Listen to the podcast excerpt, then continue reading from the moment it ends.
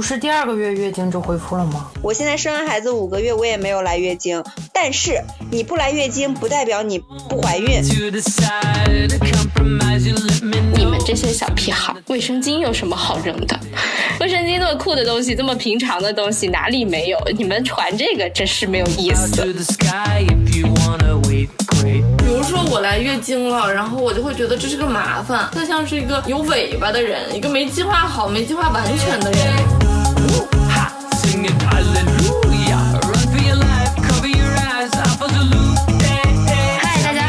里是长点脑子，我是看到有文学作品正经写对月经的感受就非常激动的二胖，我是看了一部书，怎么就想劝人不要再生孩子的王总，我是没有那么喜欢《如雪如山》这本书的小熊，我是誓死捍卫《如雪如山》的二田。好，今天这是一期有点火药味的节目，不知为何。脑子是一档四个女性同步阅读观影，在成长路上分享日常的播客，要求进步，长点脑子，只要开心，不长也行。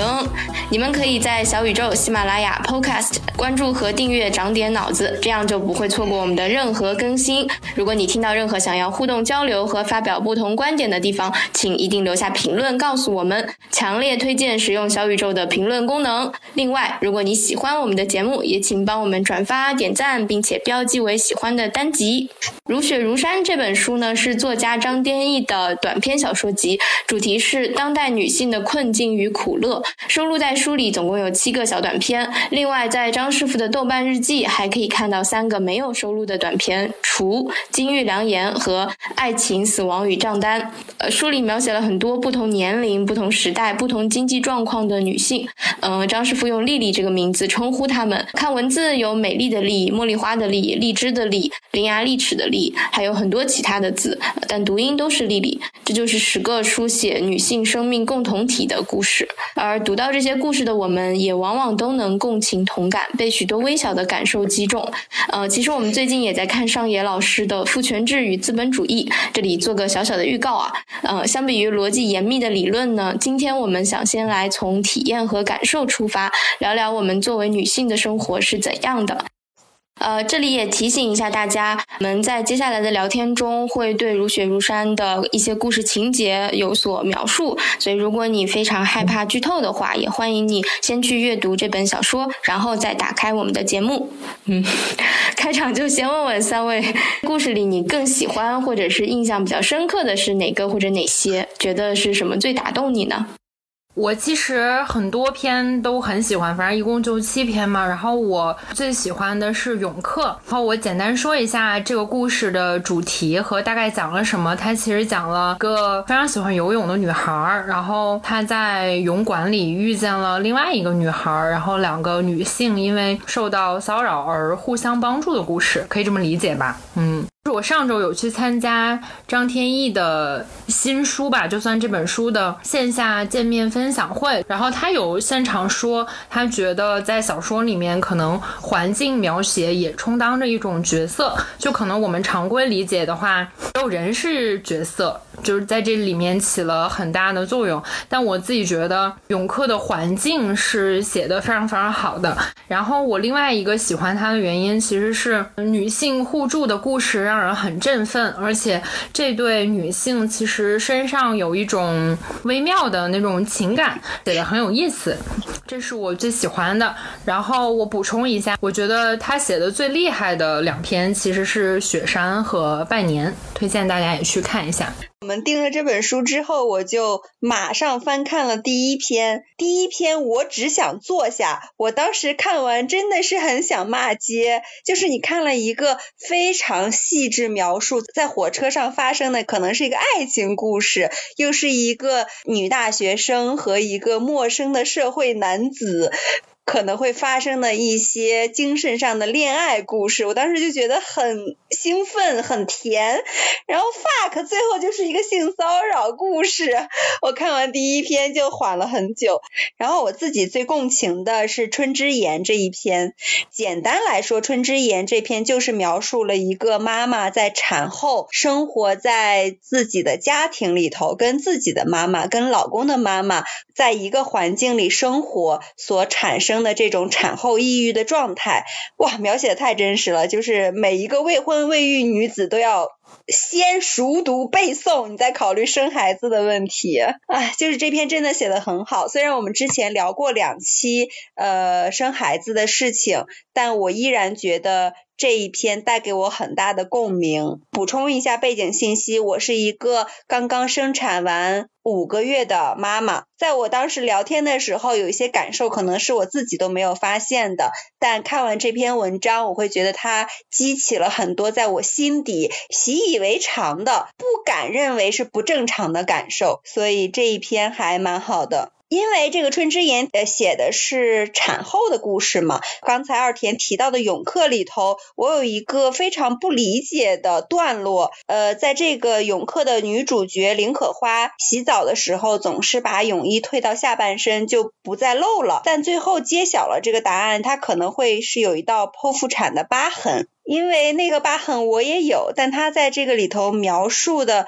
对这个疤痕感到的羞耻，会让我觉得，嗯。这么严重吗？后来我静静想了想，我不知道是我不理解这种羞耻，还是因为这种感情在我心里是一种恐惧。我非常想把那一段念给大家听一听。王丽丽瞪着眼，一眨不眨，凝视她之前没见过的地方。林可花的小腹上，脐下几厘米处横着一条疤痕，那疤长约十厘米。暗红色，两头尖，整个微微凸起，像仿佛一条细长的红蚯蚓浮在赭色泥土之上，又像曾经有人游过去，翻涌起一道永不会消逝的血的波痕。内道疤附近还散布一些短而细碎的水花纹似的纹路，犹如涟漪，如皮肉里一次痛呼的回声。我想补充一下，因为王总恰好读到了，我其实最有感觉的是王总读的下一段。他写林可花抬起手捂在疤痕附近的肚皮上，手指伸缩几下，疤搔几下，好像忍不住要挡挡丑，但最终垂下手去。接下来是我觉得写的最绝的一句，他说：“疤是个字体加粗的词条，它的肉身只是疤的注释。”我觉得这个是写的超牛逼的一句，就是有一种羞耻把它整个吞没的感觉，就是他是谁不重要，那个疤痕才重要，就有这种感觉。我当时就觉得好牛逼，嗯嗯，牛逼牛逼。接下来一句也牛逼，我也一定要再念出来，就是王丽丽什么都明白了，疤痕底下是那根无形的链子。啊，真的很绝，就是无形的链子。因为在这个小说前半部分，王丽丽因为跟他建立起了女性互助的友谊之后，她很想邀请他游完泳之后去吃顿小火锅，就相当于你下了班之后去吃顿晚饭。但是这个人一直都拒绝他，就是当时觉得很奇怪，是感情没有到吗？还是他们没有产生信任？等等等等。但真的这个疤痕写了是那根无形的链子，我就非常非常的懂。就像我们录播课，每次你们。都约不到我晚上的时间一样，就是家里会有一根无形的链子，真的非常的精妙。我读这段的时候也很困惑，我也没有理解为什么就是他有一个疤痕展示了一下的过程就不能去吃火锅了。如果如果是王总这么说，我好像对也有一种理解。就是你如果家里有一个小朋友，不管他是几岁，他晚上的日程太满了，他晚上小的时候要吃喝拉撒，如果长大一点他。他要开始写作业，就算他不写作业，小朋友友的作息是七八点钟就要睡觉的。七八点钟，天哪，一个人一天中最辉煌的时刻，但你要去照顾这个小朋友。就算你出去，你也非常的不放心，或者你心里有根牵绊。所以我说他写的无形的链子是真的很形象。嗯，我再讲一个关于疤痕可能个人一点的体验，因为我没有生过孩子，但我从小跟我妈粘在一起的时候，就是呃，她应该是那条疤痕有其实有被剖开过两遍，就是她自己后来做手术，好像还是不是又在那里就是有一些伤痕。但我小时候就经常摸我妈妈的肚子，然后就摸那个疤痕，然后他就会小小声跟我说“痒啊”，然后就让我不要摸了。然后其实会让我意识到，我尤其是大学以后吧，很少回家跟他一起相处了之后，不会再有这样子的小孩子亲密的动作了。好像也很久没有跟妈妈就是睡在一张床上的时候，我也不会摸他了。然后看到这个疤痕的时候，其实会有一个嗯，就是想妈妈的感觉。对，我们要在这么开头就如此 动情。最被震撼的也是春之言那一篇，我觉得他写的很准确，他传达的很直接。呃，就这篇文章，它是截了产后的一个不算特别大的切面，就只是呃，可能是它篇幅也是相对比较短吧，他选的也是产后的一个。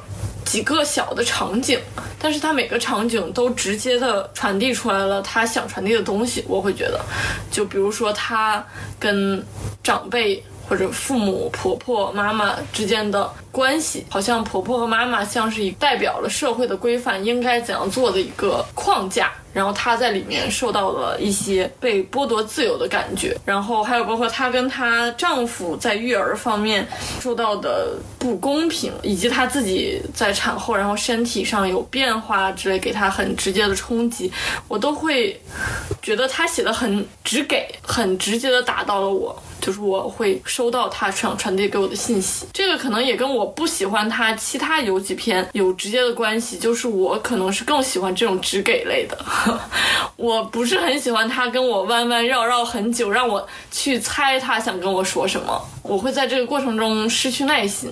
包括就是二田最喜欢的那个永克的那一篇，我就会觉得你为什么要写这么多？这个环境我并不是那么在意，你好像强迫我在这里嗯游玩一圈，但是其实我对这个风景并没有那么感兴趣。我想知道你带我来这个地方是想干嘛？我是一个看剧和看综艺都一定会快进。二倍速、三倍速的人，所以我觉得可能是因为我是一个不是特别有耐心的读者。二天来反驳我，就是我跟小熊完全相反，我是一个看任何东西都不能快进的人，哪怕是个烂剧，我也不太行。就我要么就不看，然后看了就必须一个字一个字的看完。我甚至看书到那种，如果我知道我的脑子里在这里错过了一个字，我看完这五页之后一定要倒回来再把这个字看完，到了这种程度。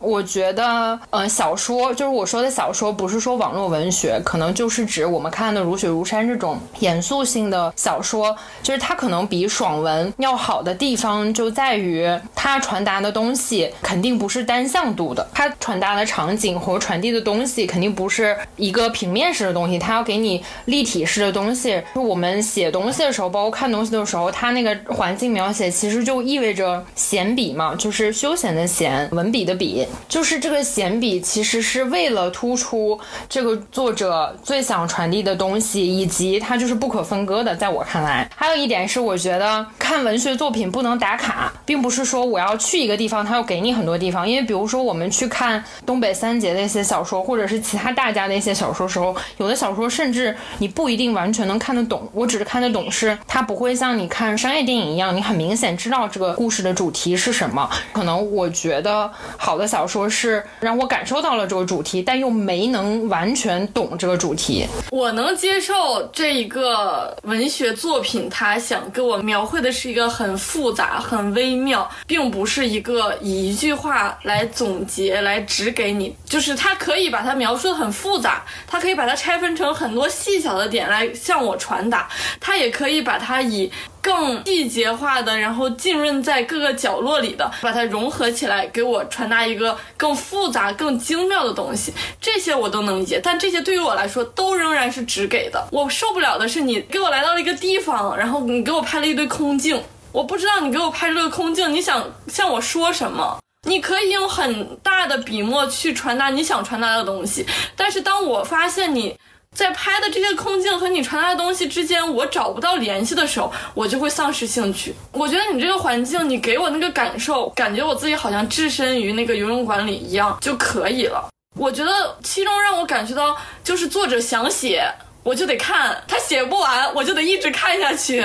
这我觉得就是一种遭到了强迫，我不喜欢。我喜欢，嗯，带着我想追寻的东西往下看。嗯，我意识到它这一个文集都是跟女性处境相关的。当我敏锐的发现到了里面的哪些有可能是主人公，或者是他是相对会产生关联的人们的时候，我就会去追踪他们，而不会再在这个空镜上感觉到更多的兴趣。就我觉得追踪主角恰恰是好莱坞电影培养出来的陋习呀。就我的观点，恰恰是不是主角才是值得追踪的人，以及空镜就是他想让你看到的东西。但我不知道是不是强迫，就是那可能我对于环境描写这些东西并没有特别感兴趣。就像我出去旅行，对于一个好的风景，也不会说我想在里面一直看下去待一天。我不是那样的人，所以我不喜欢很长的环境描写的铺陈。但我觉得这个可能是个人爱好的问题。我要先共情一下小熊，就是我印象非常深刻。我小学的时候还是初中的时候看《巴黎圣母院》，有一整章或者是就是那种就很厚的一一沓儿，都是在写巴黎圣母院的建筑。就是后来我我终于承认了自己看不下去之后，我就整个跳过，翻到下一章开始写故事之后，我就豁然开朗。所以在在这件事情上，我跟小熊是非常像的。呃，我其实觉得好作品的有一个点，就是会让我们产生这种争论，会让我们认识到自己在。面对同一个课题，面对同一本书的时候，我们每个人都感觉不太一样，这这多有意思，对吧？这么快就升华了？哎，主持人就是主持人。说说我自己的，我我自己的也是最共情描述产后抑郁的春之言。虽然我没有生孩子，但我当时就直接开哭，就是在他描述很多这种感受的时候，唤起的是我曾经抑郁的时候的完全一样的情绪和感受，然后会让我回想当时我自己究竟处在什么处境和发生了什么。我觉得这个确实也是很牛逼的，就是他描述一种情绪，啊十分能够唤起。相同的情绪，而且是纯文字的，我就会感觉非常非常的厉害。刚刚也有说到喜欢或者不喜欢有讨论的爱情的那一篇叫《纪念日》，然后我觉得这篇很玄妙。你以为它是一个浪漫的天堂，然后它给你拉回肮脏的人间，所以就想说 fuck 那种感觉。以及在我开头介绍自己也是这么聊的，就是我很喜欢地上的血那一篇。好像张天翼也说他那篇其实自己也不是很有把握，但是我发现呃。嗯，起码他能有一个非常正式的对于月经的讨论，我就很开心。而我突然想补一个问题：大家痛经吗？然后痛的程度是？前两年我有一次在办活动，到中间的时候我直接不行了，连跟别人交接的机会都没有，我就直接冲到了那个厕所里，因为我知道我如果不冲过去，我就会晕在会场里。我当时自己一个人坐在那个马桶的那个隔间里，就坐在马桶盖上，手抵着前面那个门。我觉得当时如果我死在那里了，应该没有人发现，就是你连叫的声音都没有办法发出来，满身冒虚汗。然后我直接在那里坐了大概十五分钟，就每一次痛经，我觉得都是来的很突然，也没有什么太大的先兆，也没有什么很好的办法，可能会吃止痛片吧。我从那一次知道才可以吃止痛片。我小的时候是硬扛。不知道布洛芬这种神奇的东西，而且我因为那次痛经才发现了我得了一种病，叫巧克力囊肿。然后这个巧克力囊肿呢是导致不孕不育的重要原因之一。所以现在在跟我的朋友交流的时候，如果他有很严重的痛经，而且他在准备备孕的话，我都会建议他去检查一下有没有这种巧克力囊肿方面的隐患。而且就是这个病很神奇的一点就是生孩子治这种病，因为生孩子包括你哺乳的。时候它是不来月经的，你的子宫可以休养生息，让它很长一段时间慢慢的恢复。生完孩子不是第二个月月经就恢复了吗？我现在生完孩子五个月，我也没有来月经。我去检查的时候，那个医生就说，如果你来了也不是规律的，就是如果你断了母乳之后，才会慢慢恢复到规律的月经的。但是你不来月经，不代表你不怀孕。就是你现在已经恢复排卵了，但是月经这种规律的行为还没有发生，所以你如果发生性行为的话，你可能会怀孕，在你毫不知情、以为安全的时候。哇，天哪，这个真的是大冷知识，而且是很重要的冷知识。为什么没有人说过？天哪！因为我月经是基本不痛的，就是偶尔会痛，但是程度也是嗯我能忍受的范围之内。嗯，我就会觉得我和一部分痛经很痛的人，我没有办法共情。那不就是王总？就是我们有一个同事，就是他每次痛经都很痛，我就是大家都能明显的发现他一定是来月经了，他的脸色也会变得不对。可是我那个时候会觉得我好像一个生理男人，就是我不是特别能够共情这种每个月都痛到要死要活的这种人的感受的。我想知道你是生理男人，这个情绪是什么呢？哎，他为什么那么痛？会有那么痛吗？是会这样吗？嗯，甚至是有一点，我理性上知道一定非常痛。可是我感性上仍没有办法完全的体会到那种。那如果你想体验一下，可以来之前吃五斤冰棍儿。这是热知识，六层楼老师应该也科普过，就是吃冷的真的跟痛感没有关系。但是你知道，问题就在于，我觉得这个洗脑已经深入了我的灵魂，甚至我的基因。我是真的喝凉的东西会疼，就我都控制变量了，你懂我的意思吗？那你也有可能是肠胃疼，就是关于女性和自己身体的关系这件事儿，挺微妙的。因为有的时候，比如说我来月经了，然后我就会觉得这是个麻烦，我的身体好麻烦，我不喜欢它，我觉得它像是一个有尾巴的人，一个没计划好、没计划完全的人。就是你为什么会每个月不规律的流血，而且你不能控制？我有的时候会觉得我的身体是我的麻烦。然后我要生育的话，生育的责任也是我的麻烦。可能很多人会说，就是这个也是一个很正确的观点啦，就是生育是一个能量，是一个权利，是一个天赋。可是它另一方面也同时会被描绘成是一个母职惩罚，是一个你被迫要背负的责任和你要承担的一个辛苦。这个是另一个性别不需要，就是我很难。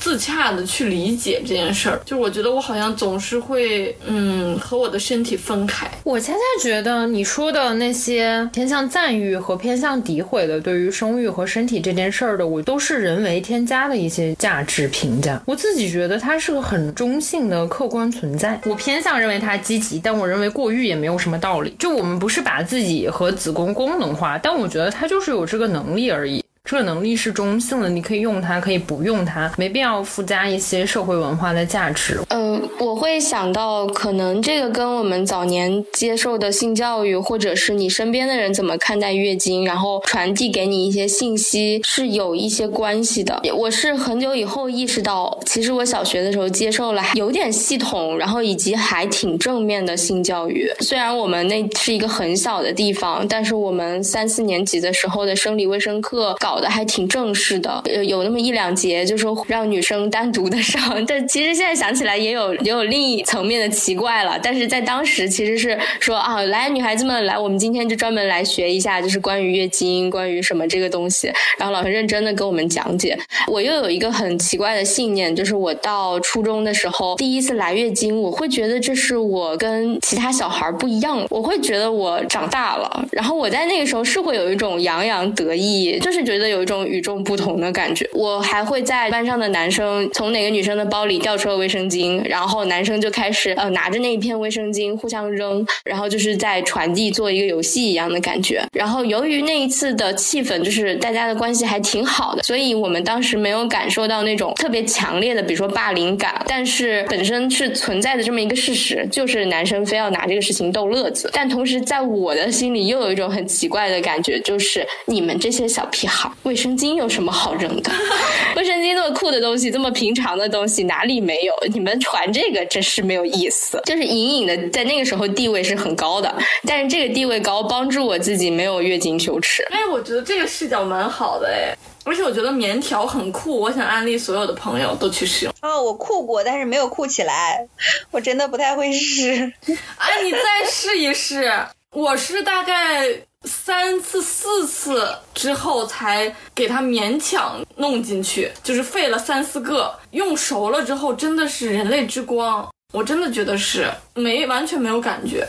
关于卫生巾，我还有一个小故事，印象太深了，所以很想说一说。就是我在十四五岁的时候，有一天我外婆呃知道我来月经了，她也是一个当时七十多岁不识字的老人，当时她就是拿着我那一片东西看了很久，说哦这个东西后面有胶，哦你会把它贴在裤子上，我这个东西是这么用的。哎呦，我们以前都没有。其实我总会回想起我当时其实有点冷漠，有一种哎呀外婆这都不知道。可是后后来我想起来，其实会很唏嘘。我们现在甚至都有卫生棉条了，但当时他们也没有这个卫生条件，也没有享受过这个便利。其实他对后来的发展是很好奇的，就这个时刻让我很有感触吧。在我小的时候，它是叠卫生纸的，可以想象一下，一个卫生纸大概是一个长方形，都叠到中间就会变成一个平行四边形。这个也是我最开始来月经的记忆。我觉得这个跟呃月经贫困其实多少有点关系，就是呃那个时候对我妈妈来说，她也希望我们就是能节省一点是一点，所以她的办法其实是垫一片呃卫生巾之后，能不换尽量不换，然后会叠。很多的纸放在上面，然后就换那个纸，而不换那张卫生巾。对，所以我来的时候，他首先教我的东西其实是，呃，贴完了那个卫生巾之后，怎么叠那个纸。我们回到第一篇，我只想坐下。我在这篇文章里整个看到的东西跟前面王总说的差不多，也是爱情和到性骚扰的一个突变。大家关于性骚扰有什么想要聊的吗？呃，张天翼其实在很多场合都说过，这个小说是他在加工的版本，是因为他以前的故事是这个男的是无意中摸了她，然后最后这个男的还见义勇为，为这个女生挺身而出了。他后来意识到他以前这个版本是多么的加引号。的荒谬，然后后来在写这个时候，他才真的站到了一个女性主义的视角，理解了不要为做坏事的人辩驳这个立场嘛。所以我觉得这还挺重要的，就也见证了一个女孩的成长。这么想来，就按照他这个讲的，如果真的发生在一个女生身上的话，那个可能真的是一个陡然的转折。你曾经还有那种粉红泡泡的时候，然后忽然就变成了一个性骚扰。如果真的是发生在我身上，我真的很难想象那个冲击是会多大。我们。只是阅读了这样一个故事的时候，都会觉得啊，怎么这样？如果真的是那样的话，我觉得。而且他最后也写了很多网上披露的那个案件里，女生包括房思琪，其实她也会有，就是女生会拼命的想合理化对方的动机，就说他可能是喜欢我吧。就这个是房思琪那里面就看的让人非常难受的一点。我觉得很多女生都会这么想，在不是很懂这些的时候，嗯，还有很多就是那种跟他是一个很好的朋友，甚至你对他有一点好感的，但是在那个瞬间他变成了一个性骚对呀对呀，我被大学同学发屌照就是这样。大学不是抑郁过半年，然后那半年其实跟谈恋爱有关。我跟我们班当时的一个男生关系还不错，当时特别荒谬。就有一天他又听完我讲这个故事之后，他晚上回去好像给我发的是 QQ，因为那时候还不是那么频繁用微信。他说我要不给你讲一下生理卫生知识，也想发他的屌照，然后我拒绝了，我再三拒绝了，他还是发了。就可以跟大家分享的是，其实这个事情在就是当时。因为我本身的状态很抑郁，我其实很想忘掉这件事情。我在很长一段时间里都假装这件事情不存在。很多新闻爆出来的时候，我是非常能理解当时他们的心情，就是你有种不知所措的处理办法，你就是逃避。直到有一年那个鲍玉明的事情出来之后，我有一天在家，我妈回来的时候跟我聊天，我还特别激动，就是朝地下砸碎了一个苹果。我那天特别郁闷，是因为我想起这件事情，当天就跟我的大学同学说了这个事情，把那个人拉黑了。但是是时隔可能一两年还是两三年之后了，这个人可能现在也不知道我为什么拉黑他，因为在大学的时候我真的跟他关系还不错，就是经常会讨论一些什么问题之类的。小程这么说的时候，我就非常有感触，而且我觉得之前我提的时候，身上甚至会有一种悲情感，就你还会觉得这是个创伤。但可能现在你们听我描述，我已经偏向没有任何感情色彩的在聊这件事情了。反正就是很神奇，就是你觉得，嗯，就美国其实有很多脱口秀演员都讲过男的特别喜欢给别人发屌照这件事情。我有看过好多个段子，都是这么讲的。我想起来，就是我在刚工作的时候，那个时候我还是一个初出校园的小女生，我跟我一个男同事就是在讨论一些工作问题，我需要看他手机里拍的照片，然后我就不小心滑了出去，不小心。看到了一些屏幕之外的东西，一个手掌托着他的 那个然后就是是属于勃起状态的，就是是我啊我的就我当时在想哇 真的有些荒谬了。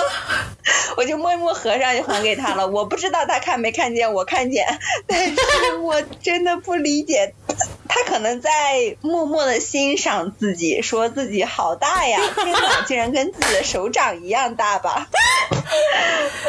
哎呀，真的很难理解呀。也有可能是在给别的人调情。然后还有一个事儿是我前几天看了一个微博，他跟他领导一起出差或者是工作，然后他们公司软件要测试一个东西，就比如说一个新开发的软件，我在平台上点东西，这个照片能不能上传上去？然后他老板非常斩钉截铁，但是又不是很懂，说我们的照片肯定能传上去，然后就一直让这个女同事试，然后结果女同事试不出来，然后就点开了他的相册，然后就跃然出现一张表照，然后这个人描述的也很好笑，他说我也不知道是不是他的，如果不是他的，好像事情也不太对。大家，我觉得如果自己有这种拍摄自己的爱好，其实也没有什么，但是真的就不要让大家有不小心看到的机会，好吗？当然，主动发的就更糟糕了，非常糟糕。我不知道如何结束这一段。就是应节吧，应节束吧。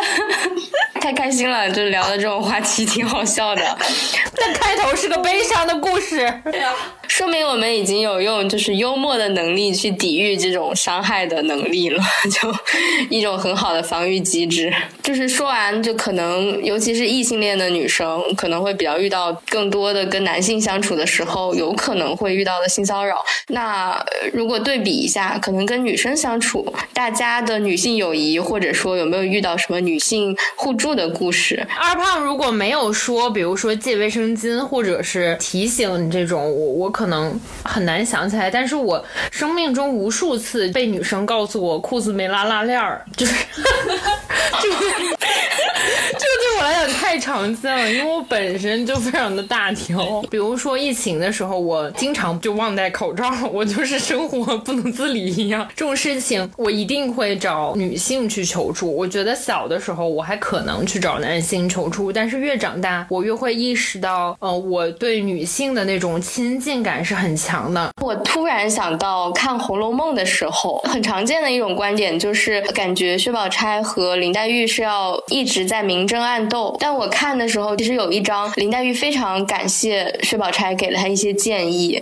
然后就他们聊的也非常的交心，很真诚。然后我在看的时候就会很困惑，他们这段聊天不是真的吗？是假的吗？为什么别人都说他们就是矛盾不可调和呢？后来我会觉得说，呃，我相信自己的视角，我就觉得他们是有很深刻的女性情谊的，他们其实是非常清楚彼此所在的位置和彼此之间的利益争斗，但同时他们也还是有那种惺惺相惜的女性情谊。会有种同病相怜的感觉吧。我感觉我大学之前没有朋友，不论男女。对于女性来说，我觉得是因为我会收获过几段很不理想的女性友谊。在这本书里，我有一段非常喜欢的他的描述，我可以念一下这个。他说：“女人之间的友情要搭建起来能有多快？比沙滩上拿塑料小桶和小城堡还快。瓜子话梅请请客，食堂里面对面吃吃饭，掏掏心窝子，再来杯珍珠奶茶一浇灌，第二天就能替对方大课上答到，第三天就两条胳膊挽成麻花了，第四就就亲亲热热逛饰品店去了。这个友情在我心里，我是觉得的很能想象那个画面的。但我为数不多的一些女性友谊，我觉得都失败在这里。我跟你说个很荒谬的事情，我记到现在，在我初一的时候，我曾经跟一个小女生朋友，我们两个定了一个友谊日，就是我们的朋友日。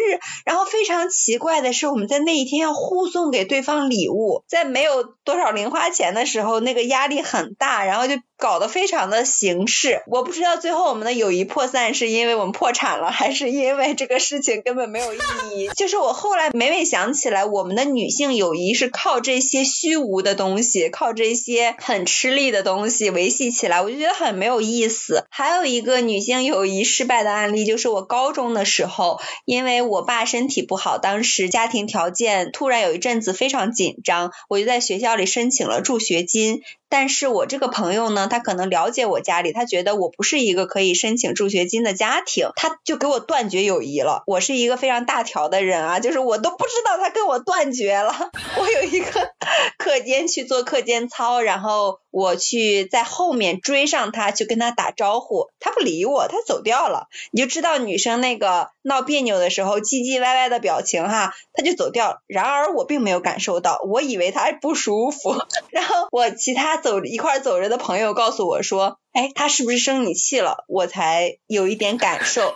过了很久很久，我才知道他不理我的原因，就是因为我刚才说的这一点。在我的印象中，女生的友谊就是这样：你你有话不能直说，你不理解，你不会问我，你不会试图理解我，你不会相信我，你就给我一个唧唧歪歪的表情，不说话，然后就走掉了，永远让我去猜，让我去感受。No，就我拒绝。我会有一度都认为女生之间的友情。都是这样的，我会耗费很多的时间和精力去猜测我的女性朋友在想什么。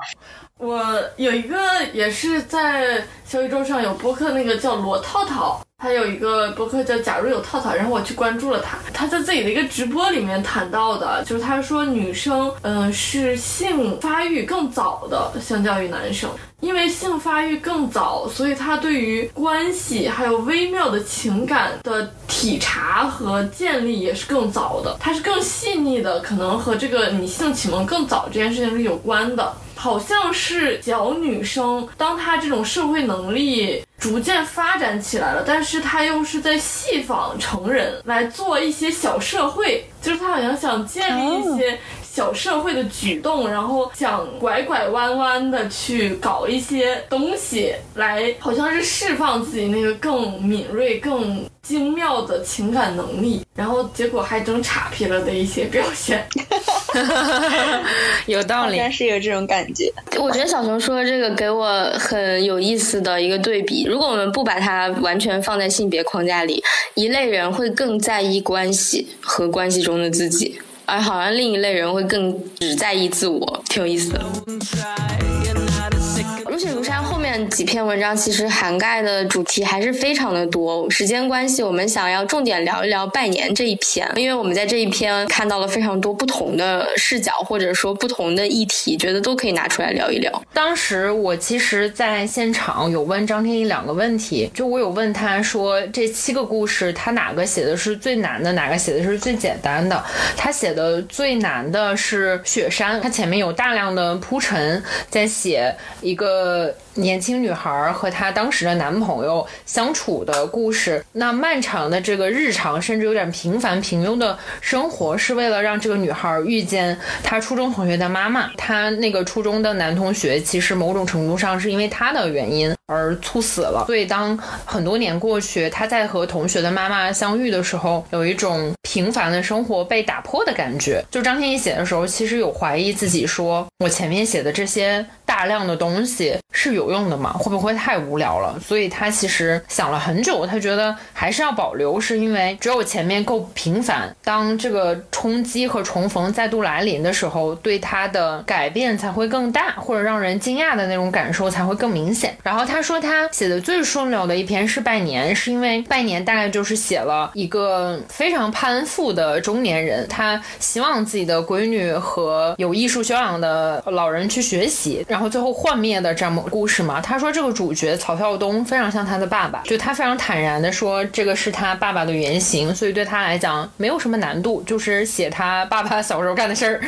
大概就是这种。然后我整个看起来就我觉得就在讽刺标榜和追求阶级这件事儿吧，就往自己身上贴金，因为他有很多，比如说我要听什么音乐，然后符合我中产阶级的身份，让我的孩子分析伦勃朗的画，而不是每天在泥里打滚儿，就他有很多这种很。明显的身身份的划分，然后最后破灭了，你就会觉得这个很讽刺嘛。这个是我从这个书里这篇文章里读到的东西。我跟二田的视角有点像，这个中年男子就是小红书的忠粉。就是小红书生活方式践行者。我另外看到的一点，这个爸爸他其实当时非常渴望自己的孩子是个男孩，这样他就能够完全的把自己再养育一遍。当他知道是个女孩的时候，他好像哦也接受了，好吧，都是我的孩子，没有关系，爸爸都会让你活的，就是拥有最好的生活，爸爸得不到的都会让你得到。我就觉得都是父母在养育孩子时候的一种执念，给自己上了很多的枷锁，所以当这些破灭的时候，他自己非常接受不了。但你们会不会觉得这个故事里，嗯，孩子有点像一个没有那么重要的象征？我觉得最重要。的是他带着他的孩子一起走向那个阶级和体面才比较重要。好像这个孩子是不是真的活得幸福对他不重要，就是他把孩子就有点工具化了。我觉得，我觉得这是孩子在现代很多家庭里头最正常的定位，就是一个工具小孩，可怜，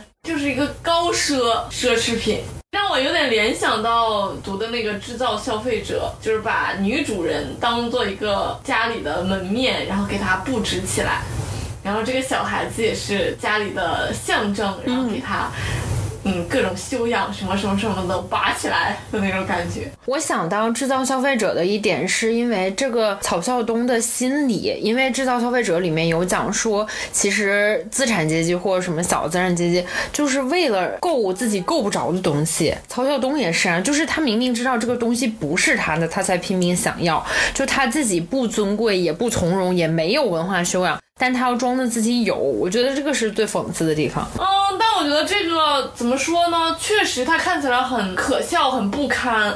可是你不觉得这样讲话是你站在你是有修养、有文化的一个角度去评价他吗？不是啊，是我觉得乡土也没关系。是我觉得孩子在泥里打滚很好。不是说这个事情衡量的维度是有文化和没文化，有钱和没钱，有身份和没身份。是说我觉得身份或者是文化这个。概念本身就是一个虚幻的，就好像九八五相亲局上，你对方要求你的身份、你学历。但是我觉得这个本身并不代表这个人的价值，我是这个意思。价值不通过你外在的这些来衡量，而通过你自己是否对你自我的存在有毒性这件事儿来衡量。怎么说呢？我感觉有一种还是像我们像聊他们和他们里面有一种何不食肉糜的那个感觉。你是一个可以在这儿非常流畅的表达自己，然后来引述你自己各种看到的东西、学到的东西，然后你来。其实这个它里面呈现出来的不堪，也就是因为它不。属于这个阶级，然后他企图去接近这个阶级。如果他就是一个中产家庭的一个知识分子，然后他去讨论伦勃朗，你会觉得这个毫无违和感。哎，这个很像他老婆哎。就他老婆的设定就是相对一个有文化的家庭，然后他自己完全不在意，然后自己在那儿刷抖音。这个设定本身有一定复杂性，我觉得我也很难摆脱小熊说那种对这个角色的评论感，因为好像只要评论他，其实就有一种我的地位是高于他所在的那个处境的感觉。确实，如果要评论的话，我也会觉得他没有把自己的存在放在一个最高的位置上，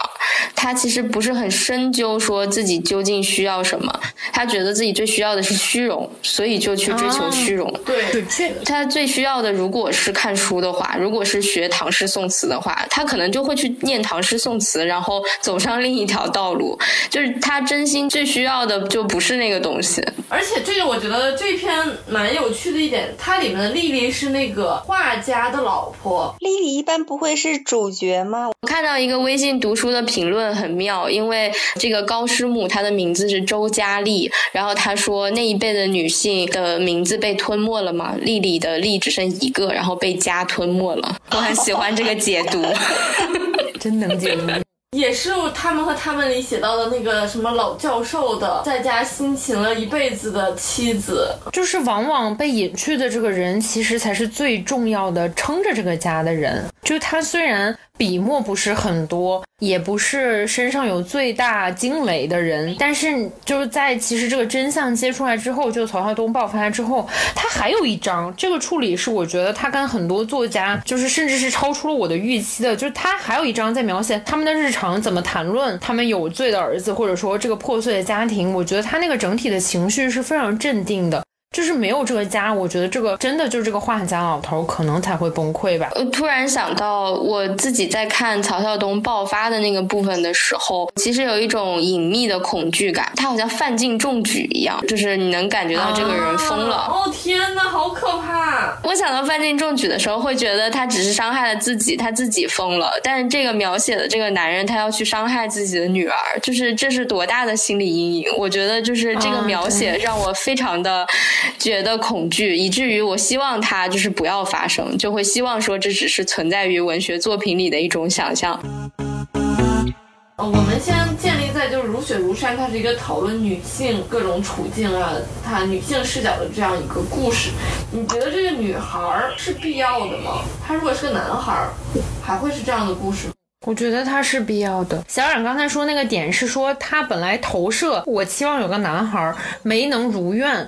就我觉得这本身也是女性视角的一种描写，用这个女孩存在就是没有让她那么满意，且女孩被规训，来更加印证曹晓东是一个什么样的人。我也很好奇，如果这里是一个男孩，以曹晓东的性别意识，他是否会觉得自己的儿子会被性侵呢？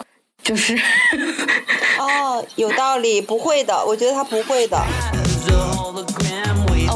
非常喜欢《纪念日》这个作品，然后我们来说一说其中有关爱情的部分。我简单跟大家讲一下《纪念日》说什么，大概就是一个跟老公初恋结婚很恩爱的老实巴交的夫妻当中的这个妻子的角色，她遇见了一个艺术家，然后这个艺术家就是表面上风流倜傥啊，又很有艺术修养啊，然后他就爱慕上了，有了这样一个出轨的行为，但是其实没有到实质上。身体的最后一步吧，在即将有最后一步的时候，所有的东西都幻灭了。像小尔说的，这是一个 fuck 了的故事。然后我是在看的时候，我觉得他很逼的地方是，他有很多埋的伏笔。这个最后他在跟他的女朋友打电话说这件事情，他女朋友问他：“你们还在一起吗？”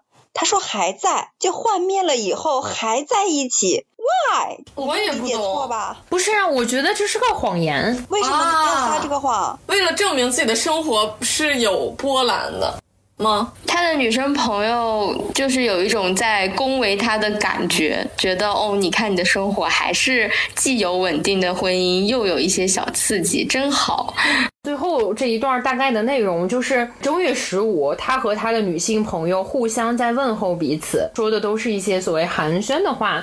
朋友圈的自拍呀，皮肤好不好？所以就把这个语境回到了人和人之间彼此不了解彼此生活，只是点赞之交的表面的功夫。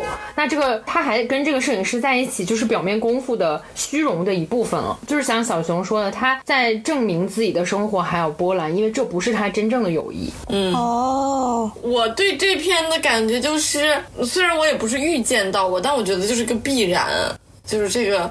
我认为不存在这种生活外的男人，就是他既然是个活人，他总会有生活的部分。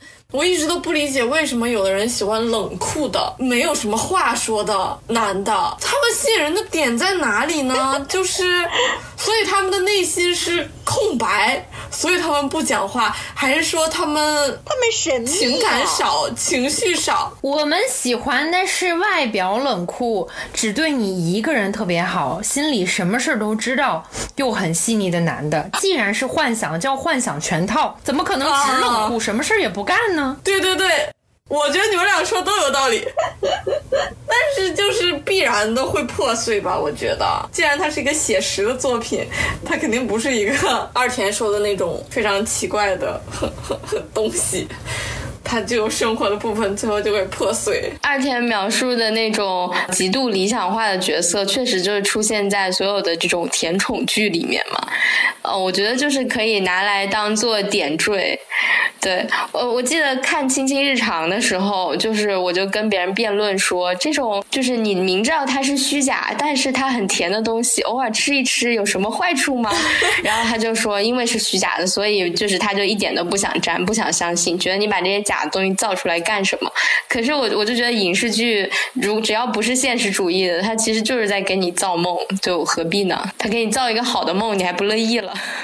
纪念日里，其实他花了大量的篇幅来描写这两个男人分别在厕所的时候他的心理。他在对这个摄影师还存在幻想，马上又有下一步的时候，他出戏的点很有意思。第一个点是他当着他上厕所没有礼貌，或者是直接进来，然后他会把整个上厕所的过程描述的非常非常难以忍受。比如说他听见他在干嘛，甚至后面上大号的时候，一个东西扑通掉下去，观众此希望不要再吃饭。我是在回看的时候，我才意识到，就他描写这个是因为要戳破，就这个幻想只能存在幻想中。他后来描述她老公老王的时候，也是在卫生间，但他是这么写的：他狠狠地盯着那条弧线，那种气味和姿势。然而，什么都不能令老王变得丑恶，因为他是把他当成最肉体凡胎的人来看待的。他早就全盘接受了他的所有，他如此稳定而庸常，无论如何都不会让他失望。我觉得这个恰恰是讽刺的地方，就你幻想的那个人是和屎尿屁没关系的，你身边这个人和屎尿屁紧紧联系在一起，你能接受他的所有，这个恰恰是我们普通人能接受到，就是能感知到的爱。就我觉得那个幻想的爱，就像小红说的，刚才是不存在的嘛。这个角度，你可以去理解所有现在爱纸片人的人。对对对，就我还想说一点，就是我觉得这个纪念日完整的描述了我在很长一段时间内喜欢人的模式，以至于我其实现在否定了我小时候的爱情观。直到我现在遇见我现在这个对象，我以前就觉得我幻想里的那种爱情是存在的，我甚至现在某种程度上也认为它存在，但我理性的那部分又觉得它就是不存在的。而且我小时候其实写陈坤的文章。的时候看他说过一句话，他说爱情其实是瞬间，它并不是一个连续持续的行为。我在很长一段时间里因为不懂，所以我一直记着这句话。但我觉得我长大了是能理解这句话的，就是我们所谓的那个爱情被文学和这个现在的社会文化所描摹出来那个东西，它并不是一个持续的可靠的东西，它或许根本就不存在。虽然这样很残酷，不是啊？那你觉得女主就是女主人公和？老王之间不是爱情吗？我觉得是一种，不是我小时候的爱情，是我成年了之后认可的爱情。我说的那个爱情的否定，是对于很多构建出来的我小时候以为的那个东西，神交的、完美的、挣扎的、撕扯的那种东西。而我觉得生活的部分就很很可爱，我很喜欢生活的那部分爱。其实有一点可惜，关于爱情的部分，关于抑郁的部分，包括母女关系，这本书里其实都有特别多阐述。我觉得有机会我们还会把这些议题分散在各个期的聊天里面，然后去聊一聊。对，然后接下来有一个小问题，就大家有没有别的作品想要推荐的？我再次推荐大家去看一下豆瓣里面的《厨和金玉良言》那篇，这里不跟大家剧透了，但我觉得因为题材的原因，可能是这两个故事没有办法收入这本书的。原因吧，但我觉得它带来的冲击其实不亚于书里的这些故事。啊，我想推荐一下《色戒》这个电影，以及现在 B 站上我刚好也在看一个非常长的拉片，就是一帧一帧的在解读这个电影。就是这个电影里的女性视角是非常独特的，可以去看一下，在那个大时代，然后大环境下，一个女性是怎么生存的。我们可以单独聊一期色戒吗？因为我跟小熊曾经在他杭州的家里，针对色戒究竟是不是女性视角，王佳芝的选择究竟是不是自洽且合理且应该被鼓励的这件事情讨论过两个多小时，甚至带来了小熊晚上的哭泣。哎，你不要说后面那段，我觉得行。那我想推荐一下《暴雨下在病房里》这本书吧，它是苏芳写的。想推荐的原因是因为我当时在看这本书的时候，我也觉得有很多的。环境描写和人物描写是很精妙的，题材也都是一小短片一小短片，视角不仅局限在女性的视角吧。我自己觉得《暴雨下在病房里》以及苏芳的所有作品都是男女关系和复杂关系的集大成者。哦，对，很精辟，我觉得二天说的很精辟。我当时看就是有点享受他复杂的男女关系这一点。然后我再推荐一本《海边的房间》，是黄立群的小说，《海边的房间》和如雪。雪如山》是我去年读过的最厉害的女性作家的小说，但黄立群很显然是更冷的。如果《如雪如山》是能还给你一点点温暖的话，你几乎在海边的房间发现不了这个情绪。就是很多人会说男性作家非常会写讽刺，但是你看了黄立群的小说，你就知道，如果一个女性写冷的恐怖的故事，真的能甩男的十万八千里。OK，那我们进入最后一个话题，就是你会把这本书推荐给长辈们看吗？然后以及会想把这样的故事推荐给伴侣或者男性友人看吗？我想先快速的答一下吧，就是我我妈非常不爱读书，然后所以其实我很希望她能看一看，但在希望给她看的过程当中，我就会想，哇，如果能有非常好的影视作品，把就是如雪如山这样的故事连带着它的文学性都呈现出来的话，我觉得那就很完美，就是非常适合推荐给我妈妈这样子比较能够接受影视作品但很很少看文字的人。还有就是，我觉得还是很希望推荐给一些。我认可的男生朋友们去阅读一下，继续践行上野老师说的这个一人一杀，然后很希望看看我的男性朋友们都会有些什么样的反馈。我对象其实看了这本书，他觉得也很好，很细腻，因为他确实很厉害，但他有一些不理解的部分，比如说他不太能理解纪念日里面描写的那种感情，可能对他一个实用主义的来说，这种爱情本来就不存在。就是他看这个书，其实我觉得我至少说了有不下十次。我是经过一些快乐的、不快乐的推荐才达到这个水平，所以我会觉得对于男性友人来讲，我难以投入这个精力去推荐他们看这个书。我也不会，因为我附近的人都没有什么阅读习惯，我的男朋友也不看书，我爸妈也，我爸可能会看吧，但是我觉得这个题材也不是他会看的东西。本来想尝试推荐给我身边男性友人，看了二田跟小熊的答案，我想我不会推荐。哦。好，那我就从我自身做起，去努努力吧。嗯，好，那我们今天的聊天就到这里了，然后大家拜拜，拜拜，拜拜。